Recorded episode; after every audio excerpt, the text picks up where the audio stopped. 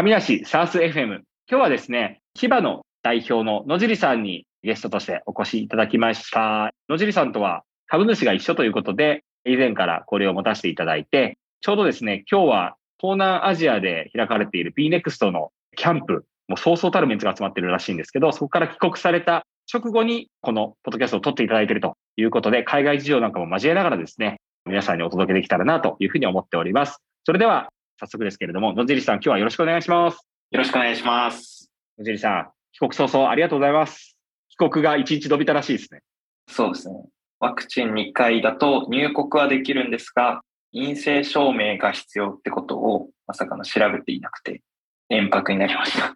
ちゃんと陰性証明ないと遅れちゃいますよということは、まあ今日聞いている皆さんに伝えればなと思うんですが、僕の方からもおめでとうございますという話なんですけど、今回資金調達をされたと伺っておりまして、誠におめでとうございます。ありがとうございます。ちなみに今回はいくらぐらい調達されたんですか？今回は4.5億円を調達しました。おめでとうございます。シリーズ A ですかね。そうですね。まあ、なので2度目の資金調達になってます。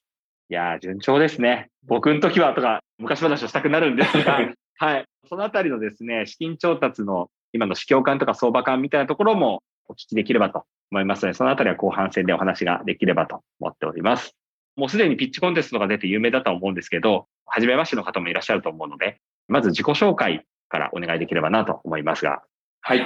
はじめまして、株式会社キバ代表取締役の野尻幸太です。よろしくお願いします。弊社はですね、安心して買える保証サービス、プロテジャーっていうサービスを提供しておりまして、保証サービスっていうと、まあ、すごく広い言葉になってしまうんですが、今はですね、主に EC 向けの延長保証サービスを提供してます。延長保証っていうのは、例えば馴染み深いところで言うと、iPhone が壊れた時に保証期間を延長してくれる Apple Care ですとか、まあ、よくある家電量販店さんで冷蔵庫とか買うときに延長保証つけませんか？って一度は言われたことあるかなと思うんですけども、そういったところの保証サービスっていうのは従来店舗だけでしかなかなかなくてですね、そこをですね、私たちは EC 向けにプロダクトを提供しながら裏側の修理対応とかカスタマーサポート全部で一括行っている会社になっています。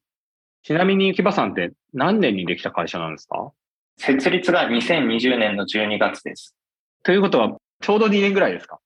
？2年ですすごいっすね。超順調ですね。ここいや、全然、全然、全然。最初からこのサービスではまだピボットはしてないんですけど、まあ、この後も語らせていただきますけど、まだまだこれからです。ありがとうございます。謙遜して謙虚な野尻さんがこうおっしゃってますけれども、シリーズ A まで2年間で到達してっていうことで、順調に僕なんかは感じてしまうんですけれども、この事業をこう選ばれて、まあ、やっているですね、背景とか、野尻さんのこれまでの人生の歩みとか、そのあたりから今日は聞いていきたいなと思ってるんですけど、野尻さんってそもそも何者ですか？っていうところからお願いします。はい。僕は北海道出身で、二十歳の時に大学を中退して、こちらに出てきました。親とか親族は本当に全員教師か、もしくは大学の先生とか、弁護士みたいな形なので、結構固い一家に生まれていたので、親戚で僕ともう一人だけなぜか反骨して、一人はスポーツライター、一人は会社を起業したみたいな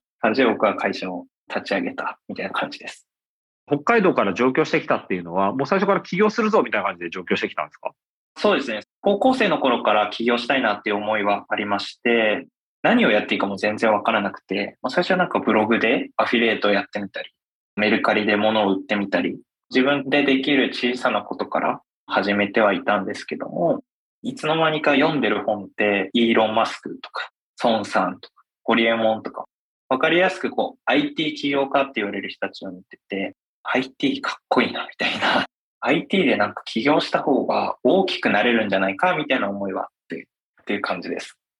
これ年齢非公開かもしれないですけど、おいくつでしたっけ、今？今24歳。24歳。いやー、すごい。高校時代からそんなこと考えてらっしゃったってことで、周りに話し合う人いたんですか？でもこれもずっとそう思ってたわけではなくて、本当に高校3年生の最後に本屋でたまたま立ち寄って立ち止まった場所がビジネス書だったんですよ。で、そこで読んだ本が森岡さんが USJ を復活させたあの本で、で、あれを読んだ時に鳥肌が立って、そこから高校3年生からもう大学の行くところまで、もうとにかくお小遣いを全部そのビジネス書買うみたいな。一気にマインドチェンジがあったんで、最後の高校生の楽しい時に、ノリ悪こいつみたいな言われてました。いや、ノリ悪いというか、森岡さんの本を高3で読んで感銘を受け、ねえねえ、この本さって言われても、みんな分かってもらえないし、やっぱりじゃあちょっとこう一種独特な立ち位置というかポジショニングだったんですね、高校時代。そうですね。自分で変わってるっていうのはあれですけど、ちょっと感性は曲がってるなって感じることは人を見てて思うのと人に言われることがあります。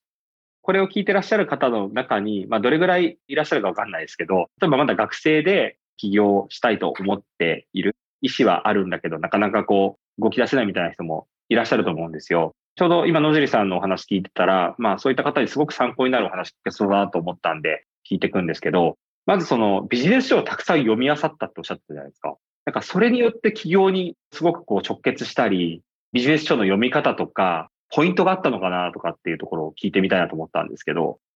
まずきっかけっていう点では役に立ちました。で、内容を覚えてるかって言われると、結局断片的だと思ってて、で、本の選び方はすごい直感でした。最近は Amazon で目的買いをするんですけど、結構その本屋さんに行って、タイトルで惹かれるとか、そういう本をもうとにかく読み漁っていたので、その考え方とか、その要所要所で結論うまくいってる経営者さんって諦めないとか、気合がすごいとか、抽象的な言葉には落ち着いてはしまうんですけど、似通ってくるっていうか共通してくるというか、っていうのはなんか本をたくさん読んで感じられたこと。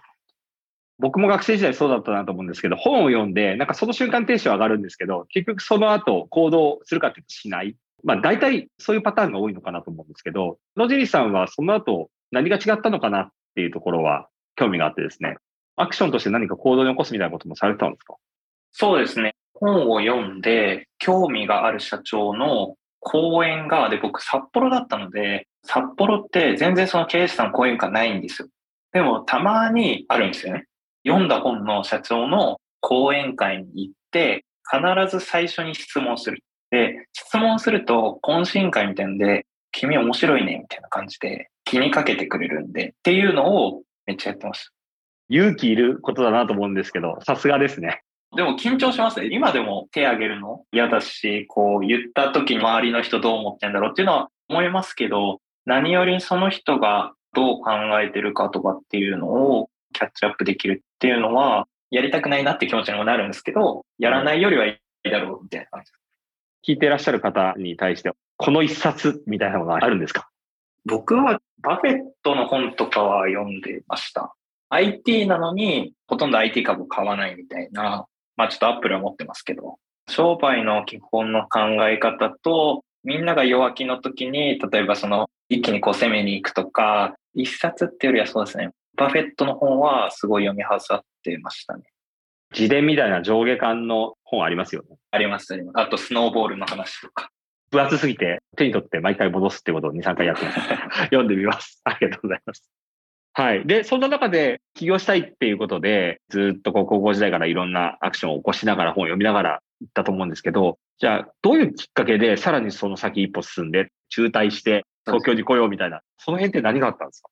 今思うと、大学は行っておくべきだったなと思う。なんかその時は衝動が止められなかったというか、もう今この2、3年我慢してることがうずうずしてて、北海道にいていいのかみたいな、いい場所なんですけど、競争はやっぱり東京より全然感じなかったんですよね。なので、もう衝動ですね、その時は。嫌になってくるっていうか、なんかもう、でも、今でもその時に大学生であるという身分でいろいろ社長さんに会わせていただいて、その社長さんと今でもお会いできたりとかするので、結局その大学生という身分っていうのはすごく可愛がってもらえるというか、結論大学を辞めない方がいいと思ってます。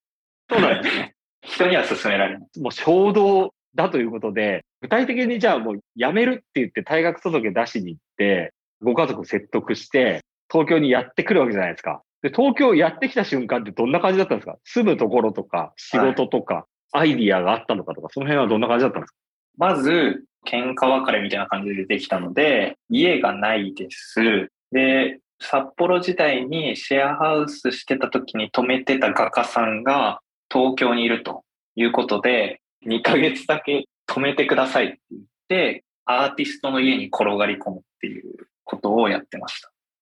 すごいな。じゃあ、お金も当然その時は全然なく。本当に、もう19歳とかで、親の仕送りとかもなかったんで、本当に口座が500円とかになったりとかして、でも、その画家の人なんか生きてるんですよ。なんとかなるんだなと思って。で、それで一緒になんかご飯もらったりとかしながら、で、その前職である、僕一度勤めてるんですけど、そのベンチャー企業の社長にですね、勤めさせてくださいって止めてもらってる間にって感じです。カバンとか氷一つで東京に出てきて、そこからこう旗揚げしてのし上がっていく立志伝みたいな。戦後とかね、なんか明治時代の話ですかぐらいのスタートですけど、勤めてたんですね。まず最初のところで。そうですね。1年半ぐらい勤めてました。はい。それはどんな基準で選んだんですか、その時は自分がこう尊敬できる社長さんとか、あとその方は連続起業家の方だったので、いろいろ学ばせていただきたいので、その方も学生企業さんですね。近いような境遇の中から一度本当に成功されて売却してまた立ち上げてみたいな感じだったので、今でも覚えてますが、ツイッター DM で入りました。今思うとやっぱりいきなり起業するのではなくて、一社挟んだことっていうのは、野尻さんにとっては、やっぱりプラスがすごい大きかったですか？はい、大きかったです。そこでは幸いにも短い期間だったんですけど、新規事業も、で、その時 EC サイト立ち上げたんですけど、やらせていただいて、まずなんか開発会社の選定から、立ち上げたのはいいけど人が来ない。じゃあ人をどう集客するかとかっていう全部その一連の流れをいきなり来た若造にその予算をもらってやらせてもらえたっていうのは、なんかあれがないと一瞬でこけてる気がします。ツイッター DM でいきなりやってきてね、働かせてほしいっていうところからももうなんか他の一般的な新入社員の入社経路じゃないですからね。多分いろいろ感じられたところがあったんじゃないかなと思いますけど。で、そこで何年ぐらいですか ?2 年か。2年です。2年やっていって、で、この今の牙のアイディアっていうのは、プロテジャーのアイディアっていうのはどのタイミングで思いついたんですか？2020年の12月に設立してるんですけど、アイデアはもう2020年の11月の後半とかに、まあ今の共同創業者の磯崎と、お互い違うところに勤めてたんですけど、マンションも借りてしまって、二人でずっとホワイトボードにアイデアずっと書くみたいな。住んでしまえばもう嫌でもなんかアイデア出すだろみたいな形のことをやってて、やっとこう企業の本当に設立する1ヶ月前ぐらいにこれをやろうっていう感じになりました。それって、磯崎さんと出会いは同じ会社ですか？磯崎はもともとチームラボっていうところにいて、で、エンジニアリングをやってたので、全然違う会社で、もう磯崎も上等手段みたいな感じなんですけど、ツイッター DM なんですよ。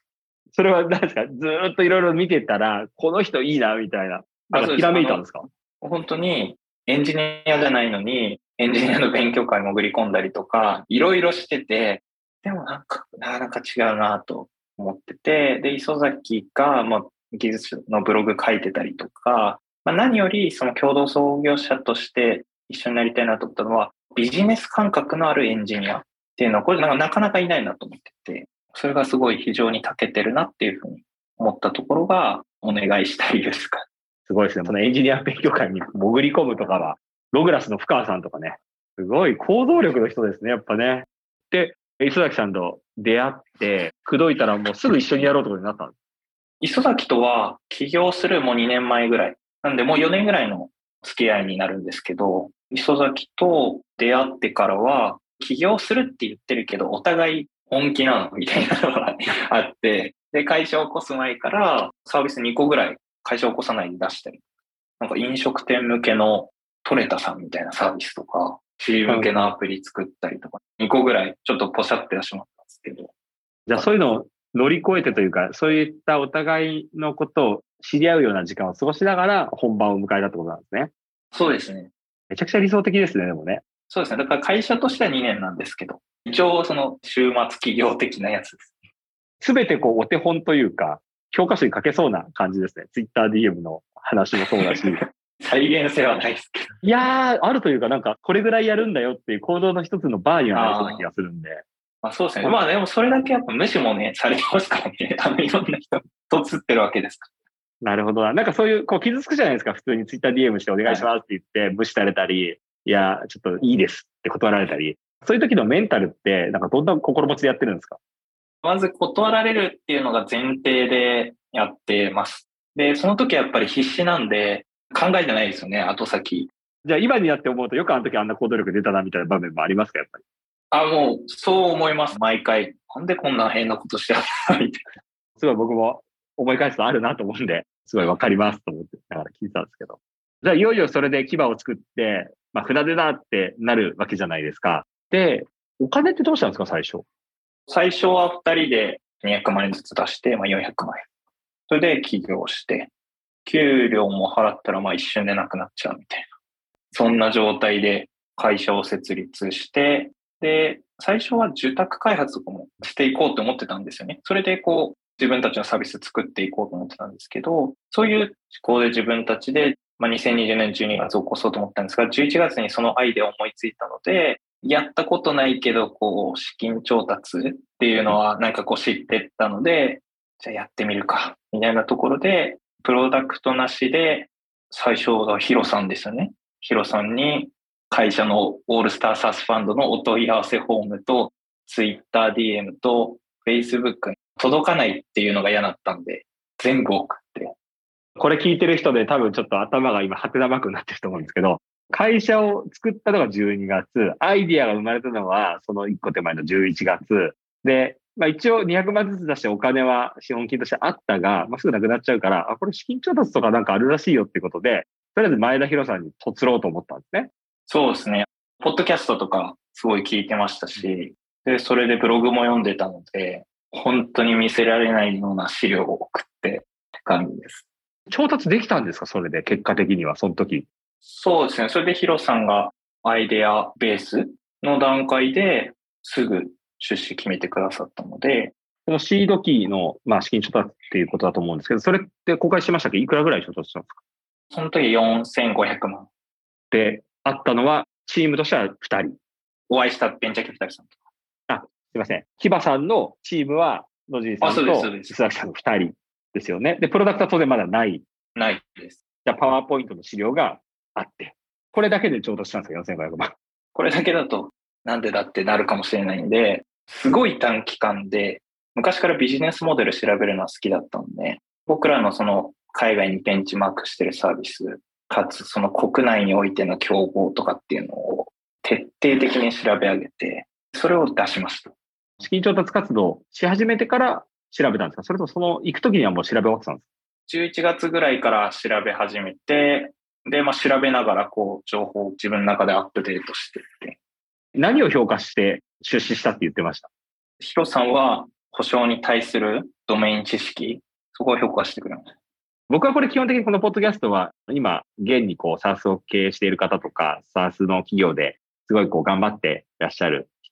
あとは、これから起業したいと思っているような人に向けて届くといいなと思って、このポッドキャストはやってるんですけど、野尻さんの話ってすごい勇気が出ますね。これから資金調達考えてらっしゃるような方たちにとっては。そうですね。自分もやっぱり何もないっていうのがすごい根底にあって、何もないからこそ傷だらけにもなれるし、怖いものは正直ないんですよ。なので、ある意味僕は気楽でやれてるというか。じゃあもう、問い合わせして帰ってこなくたって別にゼロはゼロだし、断られたって別にゼロはゼロだしみたいな。結構ヒロさんは帰ってこなくてめちゃくちゃ見てたんで、ブログとかポッドキャストとか。ショックだったかもしれない。よかったですね。相思相愛になれてね。なんかね。そうですね。じゃそれで、順風満帆ですよね。本当になかなか見ないような創業期のストーリーだと思うんですけど、それでじゃあ、資金調達をして、で、二人でやっていったと。で、まあ、時間を飛ばすともう4.5億のシリーズ A も決まっててっていうことなんで、これが2年で全て起こった。それだけ聞くとすごい順風満帆なんですけど、いや、やっぱなんか苦労もあったんじゃないかなと思うので、そこに至るまでの過程のところも聞けたらなと思うんですけど、どんな感じで今日、今日至るんですか、その後？僕ができることって、その人を巻き込んでいくことのみだなと思ってて、本当に何もない、持ち合わせてない中で起業したので、やはり苦労することとしては、まず営業先の人誰も知らない。知り合いもいない。で、僕らだと保険会社さんとかとも一緒に提供していくので、保険会社にいたわけでもないっていう、そのいろんなゲームをこう、同時に動かしていかないといけないのに、どこにも自分のいた場所がないんです。で、唯一やってたのは EC なんですけど、でも EC は EC をやられてる方同士で交流する方もいるんですけど、僕は結構孤独にやってたんで、その EC をやってる方もいないみたいな。それはもう本当に最初はリストを作ってひたすらアポ電みたいな。で、その時もうコロナだったので、アポ電しても責任者の人がオフィスにいないみたいな。で、メールは全しか、みたいな。なんかそんな状態から始まりました。野次さん、全然なんか聞いてる方からすると大変じゃない。全然足りないんですけど、まあでもよくある話ですね。それはね、最初のとっかかりとしてはね。野尻さんがやってて、じゃあ、これは本当にいけるんだと。これは来たっていうようなモメンタム感じた瞬間とかっていうのはどのあたりだったんですか？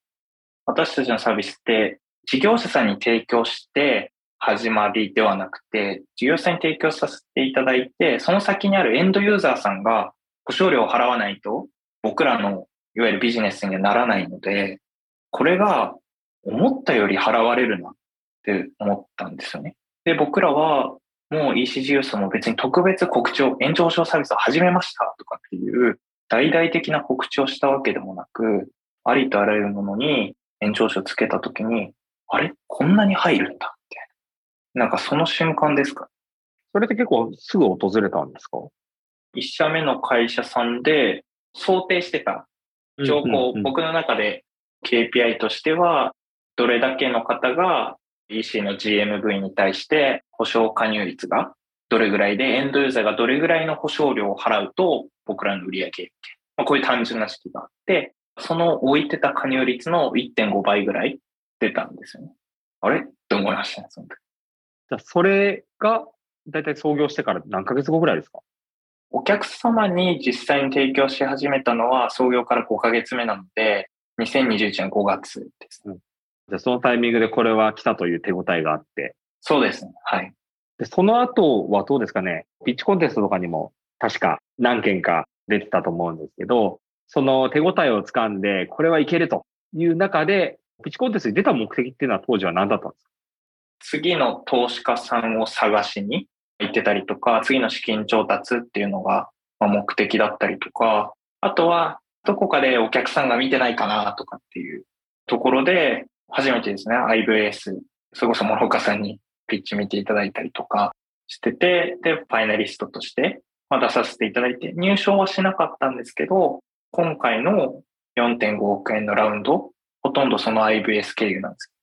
めちゃくちゃすごいですよね、でもね、それ。そうなんですよ。だから、優勝したかったんですけど、しなくても、これだけの効果があったっていう。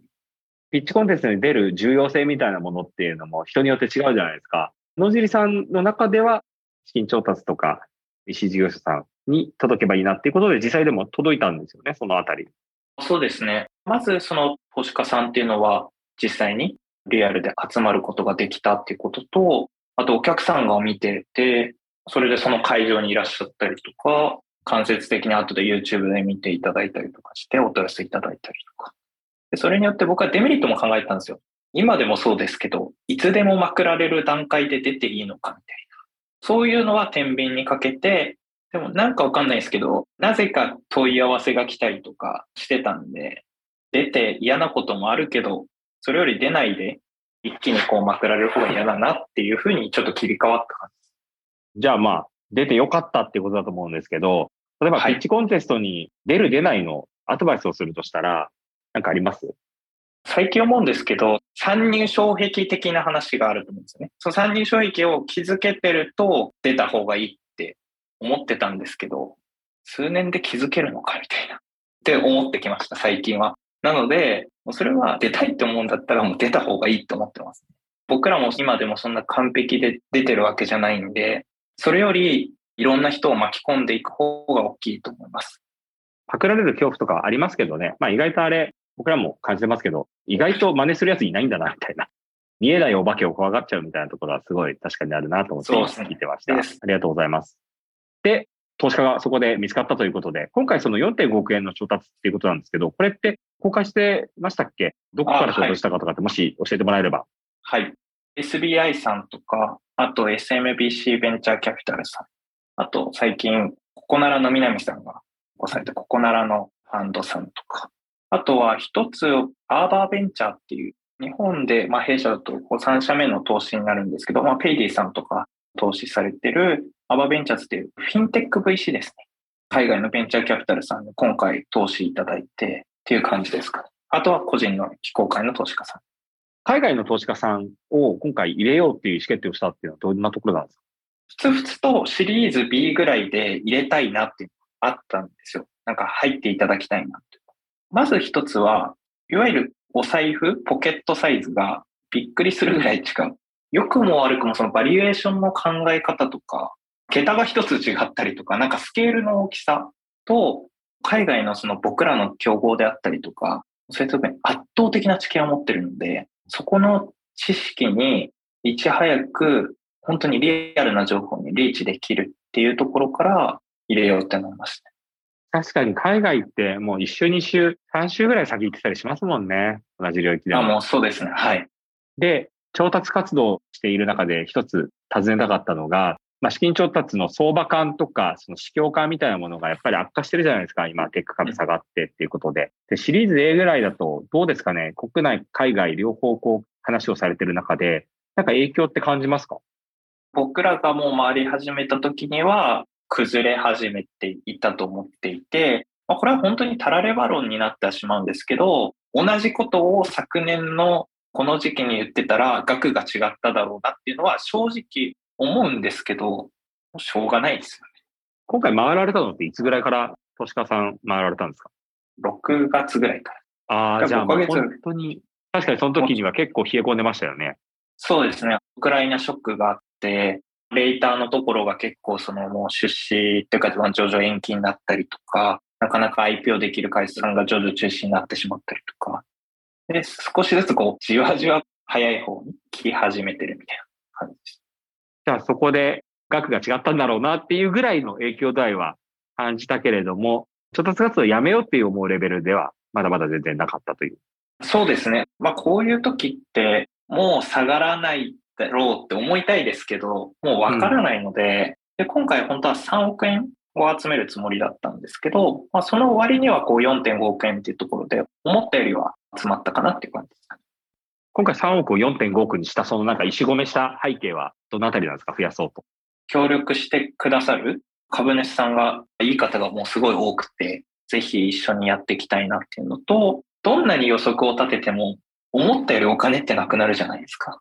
で、なおかつ不透明っていうところで、だったらこれはここの自分たちのダイリューションっていうところよりも、会社を少しでも必ず長く生き続けることっていうところを優先します。代理書に対する考え方の感覚とかって、野尻さんどんな感じなんですか？結構人によって変わるじゃないですか。ボックスのアーロンレビーとか4%ぐらいしか持ってなかったりするんで。千差万別だと思うんですけど、野尻さん的にはなんかそのあたりでどんなふうに考えて僕は最初はなんか分かんないじゃないですか。その資金調達のお作法的に10%から15%以内に収めましょう。まずそれを聞いてました。で、だんだんこう、知恵がついてきて、まあ、一概にそうとは言えないな、みたいなのがあって、で、まあ、今回はその既存のご支援いただいている株主さんとかから、まあ、今何やるかわからないから、やっぱりお金はしっかり集めれる分は集めた方がいいよっていうお話があって、まあ、そんなところからですね。なんで、まあ、僕はもうその時々においてカメレオンのように臨機応変に対応するって感じですか。聞けば聞くほども、野尻さん、一言で言うと順風満帆感がすごいんですけど、そしたらちょっと他で話してないけど、ちょっと今日初めて話しますみたいな初出しのネタとかお話があれば、ちょっと聞いてみたいなと思うんですけど、なんかあります？バリからちょうど帰ってきてっていう、まあなんか状況ですけど、英語の重要性っていうのを肌で感じました。で、すごい僕もオンラインの英会話サービスとかもやったりしてたんですけど、どうしても完璧に伝えようとしたりとか、完璧じゃないといけないみたいな多分思想っていうのは、まあ、まず捨てないといけなくて、まずは自分がやってるビジネスを一言で英語で言えることと、相手のビジネスに対して、What's kind of your business って言っても、相手のビジネスが何だっていうのを聞く。この2点からもう始めればいいんだなっていうか。で、やっぱり世界の方たちはすごくいい方で、耳を傾けてくれますし、すごい片言なんですけど、でもそれでも聞いてくれるし、すごい勉強になるっていうか、まああるので、これ毎日やんないとな、みたいなのはもう本当に肌で感じました。で、話していくうちに、その市場とか、で、例えば僕らだと e コマース市場すごく興味ありますけど、日本だと去年だと8%ぐらいの伸びで、まあ20兆円ぐらいの市場ですけど、もうインドネシアって3兆円の規模まで来てて、10%の伸びがある。なんかもう一種のこうなんかパラダイムシフト的な流れが、なんかこう日本の高度経済成長期みたいなことが東南アジアで起こってるなと思ってて、安直ですけどそこに身を任せるだけでビジネスが伸びるんじゃないかっていうぐらいの、なんかどこで戦うかっていうのはすごく考えさせられた日です。ちなみに、 Kiva さんのビジネスを英語で一言で言うとどんな感じなんですか？僕たちはもうエクステンドワランティサービス for e-commerce ですね。シンプルですね。そう。でもこれで延長保証っていう話は通じるのと、Do you know Apple Care? って言って、Apple Care 知ってますかって言って、知ってますって言って、その Apple で僕らはもう Apple Care for Everything、Apple Care みたいな保証サービスを皆さんの EC サイトの for e-commerce で e-commerce に入れていくようなサービスだよっていうと、これで大体皆さん分かってくれます。英語に直してどう伝えるかっていう脳みその使い方をすると、なんかすごくシンプルになりますよね。日本語だと、まあ僕らいろんな言葉とかワードを知ってるので、いろいろこう、就職をつけたり、飾り立てたりして、数ワードではなくて、もう文章にどんどんどんどんなってっちゃうところがある中で、英語にすると確かに切り詰めて本質だけをズバッと言うみたいな。だから変な話、ピッチブックとかもなんか英語で作ってる方が、実はなんか楽だったりするんですよね。うんまあ、うちの投資家、ジェームスもヒロさんも英語ができるので、なんか一回、昔なんか英語でひたすら対応したことがあって、なんかその時は逆に楽だったなと今思い出してですね。これからは確かに英語必要ですねって言いながら僕も何もやってないんで、どうしようかなっていう感じではあるんですけど、はい。ありがとうございます。今日いろいろお話を基盤の野尻さんにですね、聞いてきたんですけど、最後に逆に質問とかあればお答えしようかなと思うんですけど、なんかあります？僕らはまだまだチームを作っていく段階で、諸岡さんはチームを作るのがうまいなっていうふうに思っていて、それは強い諸岡さんなのか、弱さを見せている諸岡さんなのか、それとも使い分けているのか、なんかどんな感じなんですか？